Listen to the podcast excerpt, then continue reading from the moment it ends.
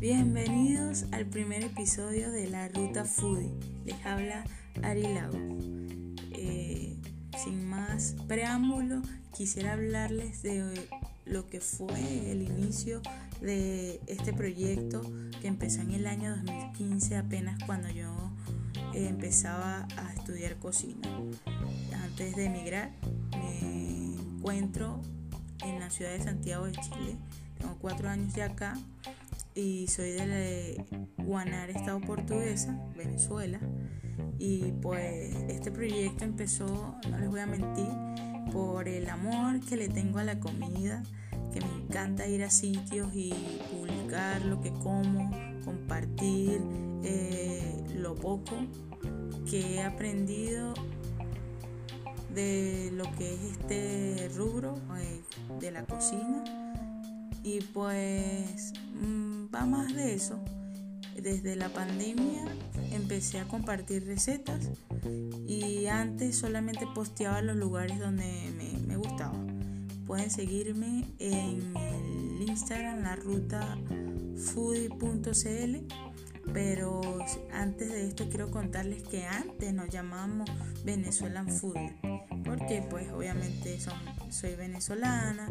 Este, em, me encontraba en Venezuela y bueno, lo foodie es por lo gordito, lo, lo, con meloncita y todo eso que, representa el amor a la comida.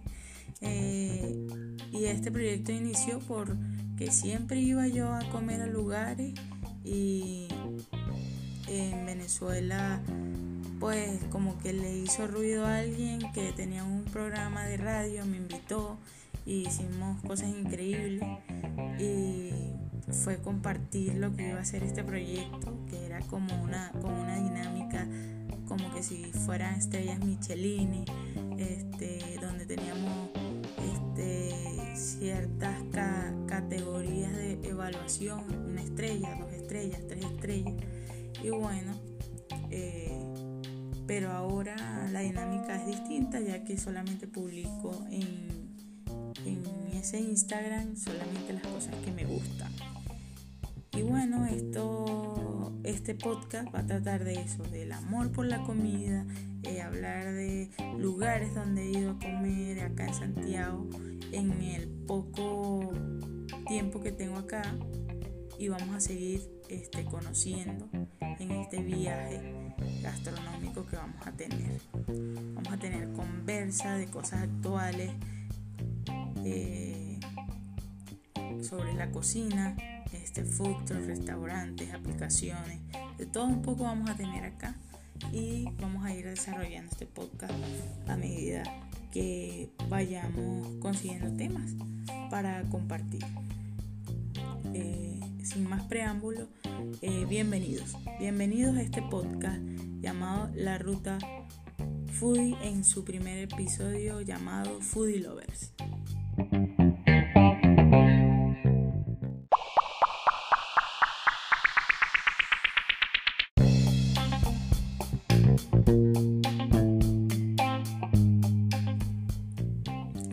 acá en el primer segmento de este programa. Este segmento llamado La breve historia de un plato. Eh, para los que no la conocen, es la ensalada, es una ensalada, es la ensalada de repollo con zanahoria.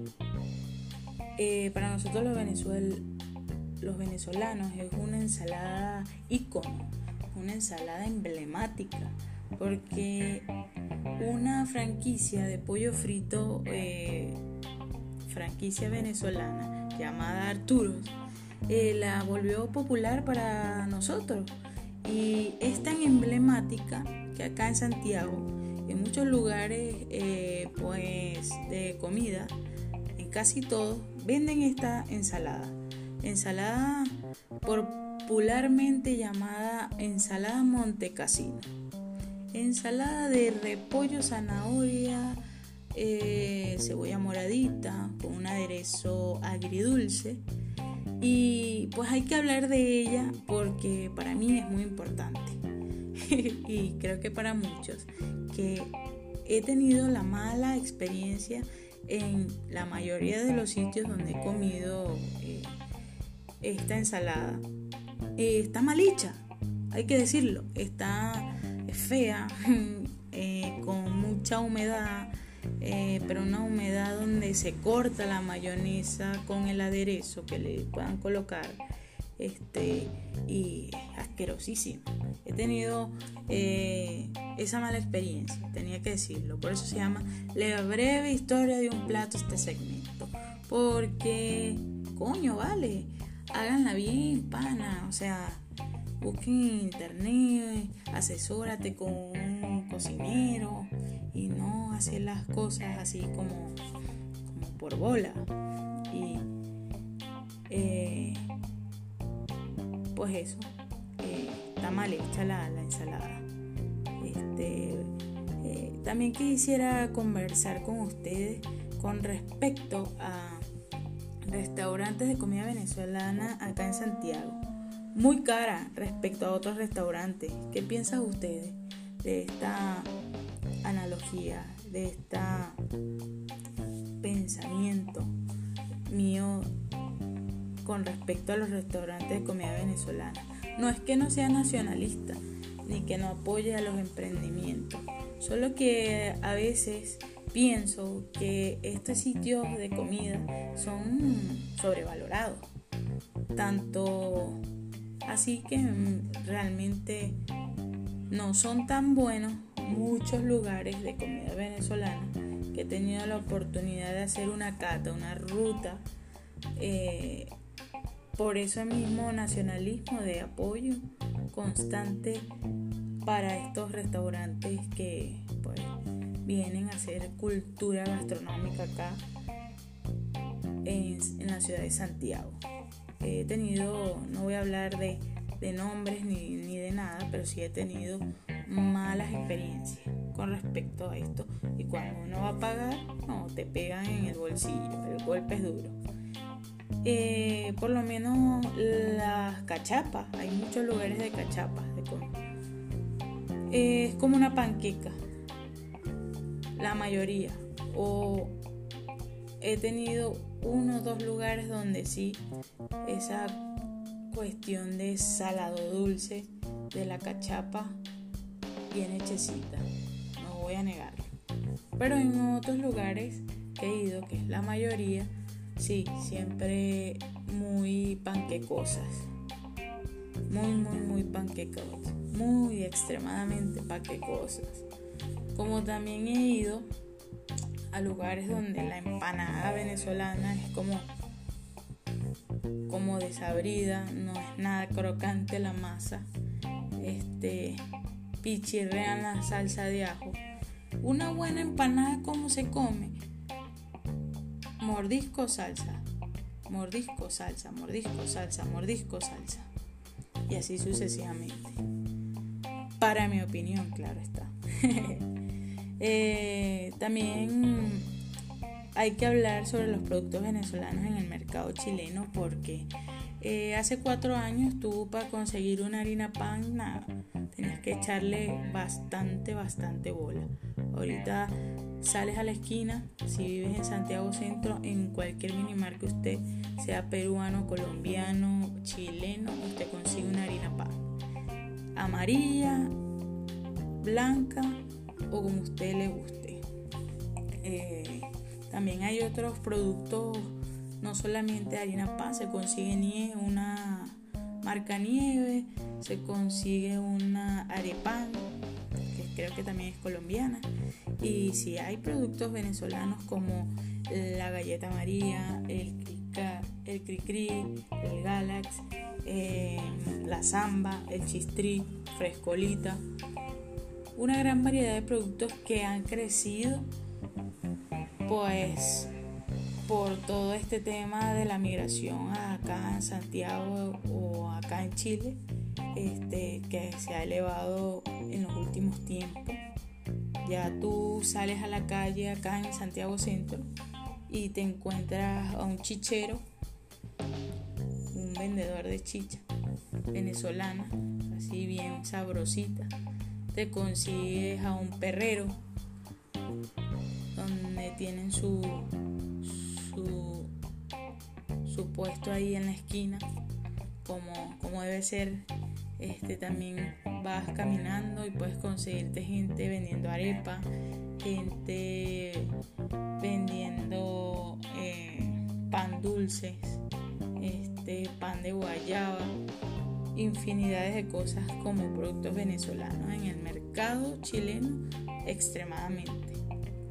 Eh, más allá, sin hablar de pues la gran variedad de, de puestos de comida, food truck, eh, restaurantes y emprendimiento callejero, hay un, una comunidad gigante de food truck que hemos ido en los últimos meses y también de manera como clandestina, también como de manera legal, estos food trucks impresionantes.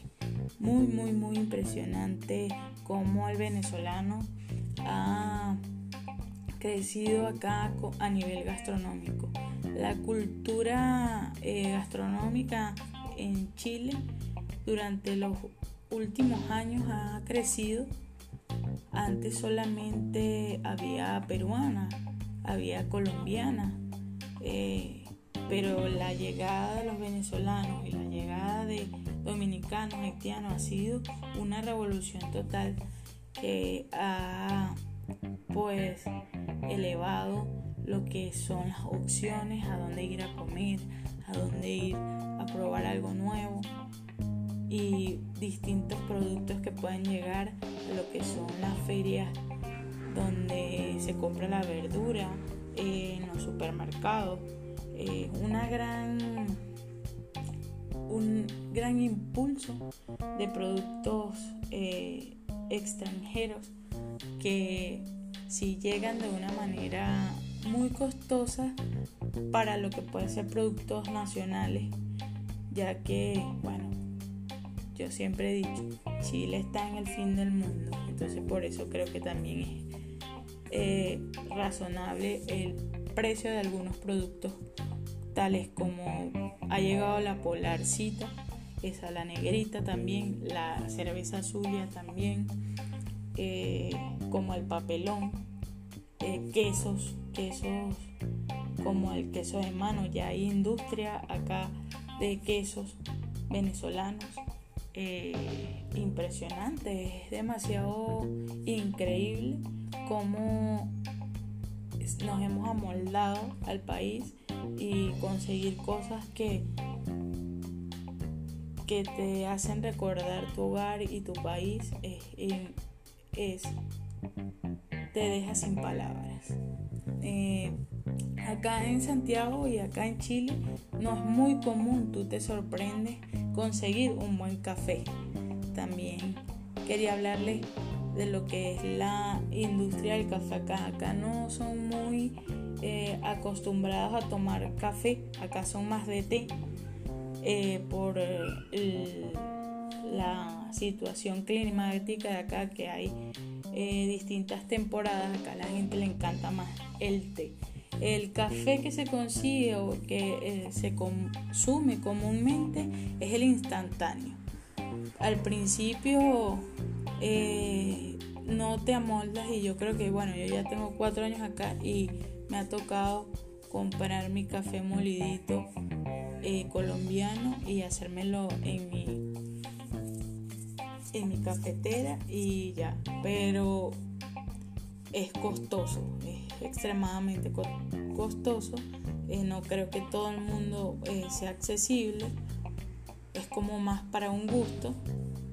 Y bueno, yo realmente no, no soy de café, mucho café. Pero sí me encanta un buen café que sepa así, tostadito, canelita, así. Eh, y tú vas a un sitio y te venden es café de máquina mayormente. Los buenos cafés, sí, eh, por alguna cultura de barismo hay muy poca y creo que ha crecido desde un tiempo para acá. Pero de igual forma no es muy, muy relevante. Creo que va creciendo de a poco, no a pasos agigantados, sino de a poquito, lo que es esa cultura del café.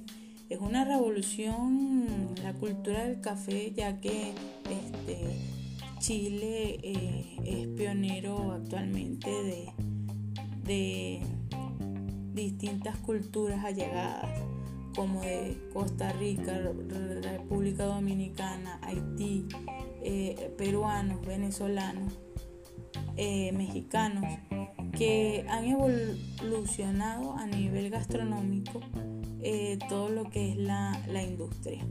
Creo que para hacer el primer episodio hemos abarcado distintos temas y vamos a seguir eh, llenándonos de todo este cariñito y de toda esta cultura. Eh, sin más que decirles, gracias por escucharme. Síganme en mis redes sociales, arroba larutafoodie.cl. Voy a estar compartiendo recetas, tips por allí. Y este es el primer episodio. Foodie Lovers. Hasta luego y que tengan una feliz noche.